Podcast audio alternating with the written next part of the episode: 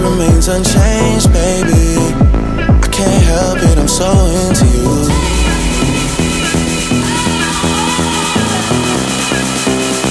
can't help it, I'm so into you.